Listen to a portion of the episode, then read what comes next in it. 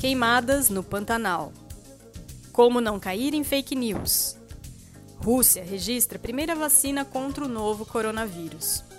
Essas e outras notícias estão na edição 155 do Jornal Joca.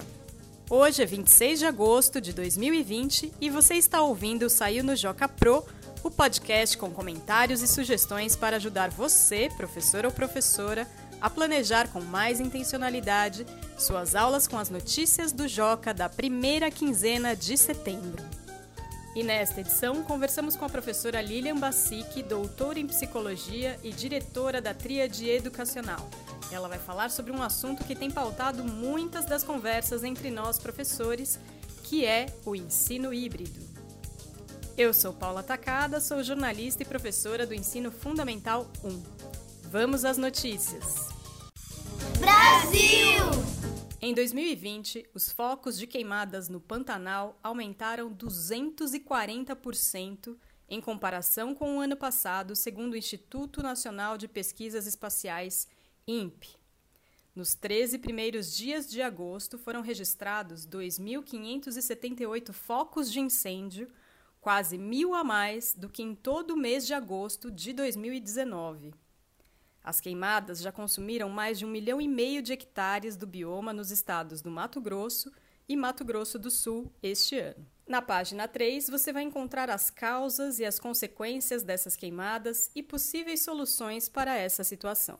E ainda na seção Brasil, uma reportagem traz a iniciativa de universitários que criaram um grupo de WhatsApp para desmentir fake news sobre a Covid-19. E por falar em fake news, na página 7, a seção Coleção, apresenta uma lista de dicas para diferenciar conteúdos falsos de conteúdos verdadeiros. Ciência e tecnologia.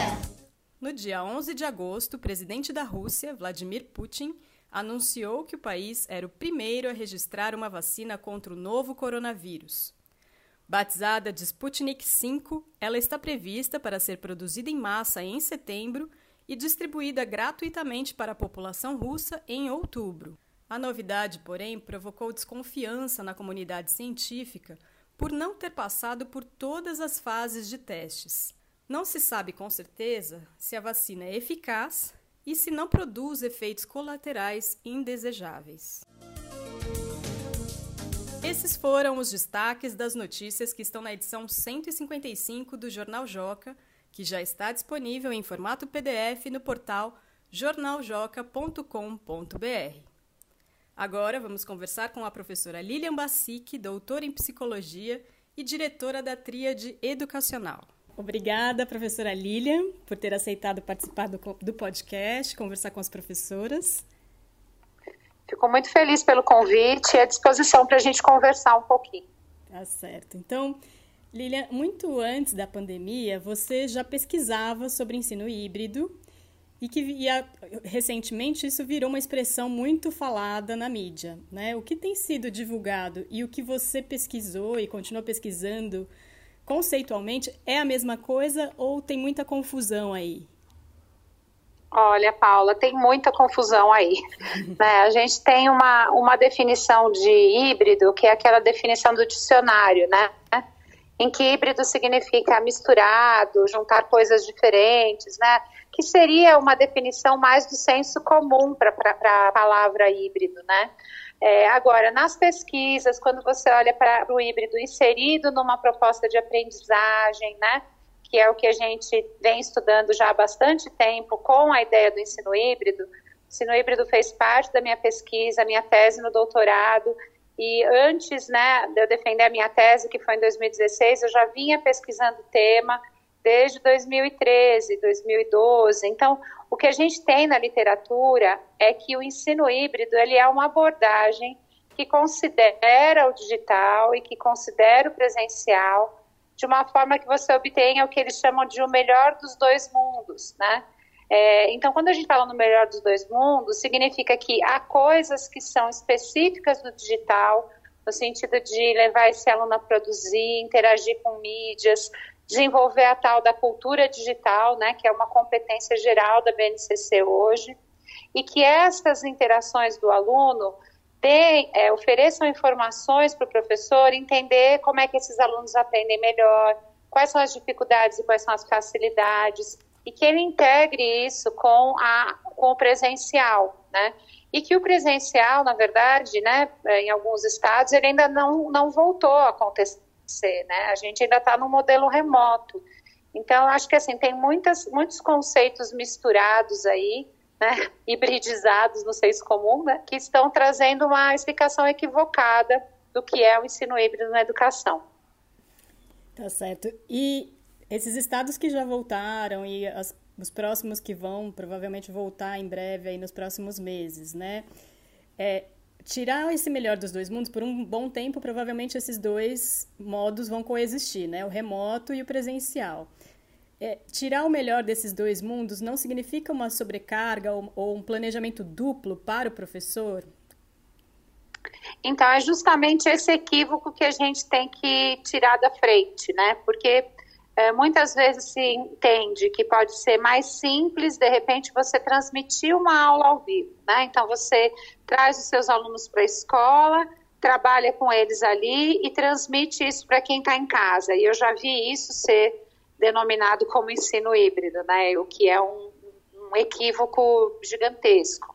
Porque há uma, uma falsa impressão de que se você fizer um planejamento só, você consegue dar conta de quem está em casa e quem está na escola e você tem menos sobrecarga. E, na verdade, a sobrecarga, pode ser que a sobrecarga de fazer um planejamento para uma aula expositiva realmente seja menor. Só que a sobrecarga emocional que você vai ter em todos esses envolvidos, ela é multiplicada por assim exponencialmente, porque você vai ter alunos presencialmente numa sala de aula que não vão poder nem fazer muito barulho para não atrapalhar quem está em casa escutar a aula, né? Uhum. Você vai ter alunos em casa que vão estar tá ali frustrados por não estarem na sala de aula com os colegas. Uhum. E além de tudo, e é, para mim é a pior parte, você vai voltar para um modelo de educação bancária, né, que você tem um professor lá despejando conteúdo, achando que, o, que é o conteúdo que vai resolver a questão. Então, quando a gente fala em planejar aulas que considerem o digital e o presencial, não são dois planejamentos, é o mesmo planejamento. É um roteiro de trabalho em que você tenha momentos que o aluno nesse roteiro vai trabalhar online, às vezes de forma mais autônoma, não necessariamente com, com mais uma, uma live ou uma, uma aula síncrona do professor, né? Então, a parte em que o aluno desenvolve, né, aquele tal aprender, aprender, que a gente está falando há tantos anos na educação, né? A gente desenvolve isso, desenvolve um aluno produtor de conhecimento com o uso do, dos recursos digitais, para que no momento presencial você faça um gancho dessas coisas, né? Tudo aquilo que ele trabalhou no online, ele sirva como um gancho para o presencial e que o presencial sirva como um gancho para a próxima ação online. É, eu, enquanto professora, eu fiquei quase 30 anos na educação básica, em sala de aula, eu consigo enxergar muito bem um roteiro de trabalho em que eu consigo intercalar esses momentos é, numa, numa sequência de, de atividades, de propostas e de ações que envolvam momentos online e momentos presenciais, né?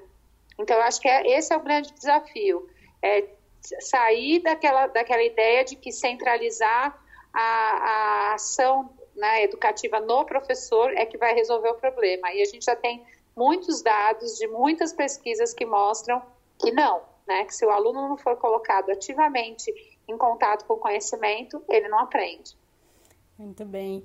Então, você deve estar aí fazendo muitas lives, dando várias palestras online para vários professores em vários contextos diferentes aí do, do Brasil inteiro, né? Para a gente terminar essa conversa, que poderia se estender muito, muito mais, é, que sugestões você pode deixar para os professores que querem estudar um pouco mais, se, se aprofundar um pouco mais nesse tema e nesse modelo de ensino híbrido mais complementar, né? E não de reprodução de coisas presenciais no online? Olha, a gente tem é, tentado auxiliar muitos professores a avançarem para aquela educação que a gente espera para esse aluno do século XXI. Né? Eu acho que os professores já fizeram um movimento é incrível de, de, se dedicar a conhecer muita coisa. Teve muito professor que nem não tinha tanta familiaridade, tanta fluência digital e que nesses últimos meses assim superou as suas próprias dificuldades para lidar com esses recursos, né?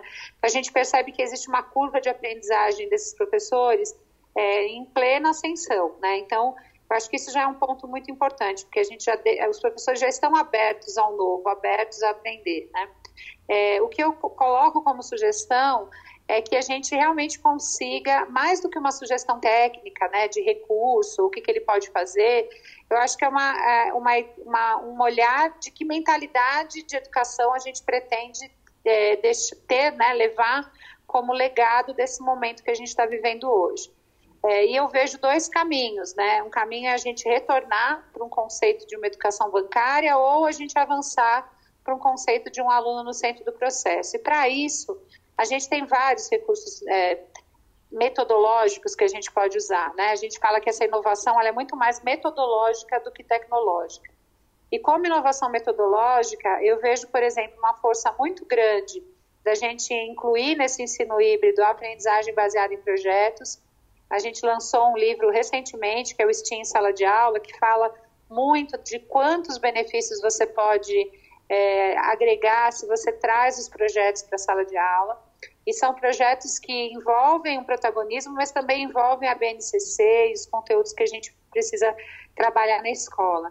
É, estudar um pouquinho mais, olhar um pouquinho mais para essa ideia de uma sala de aula invertida, né, que pode se associar com essa ideia de projetos.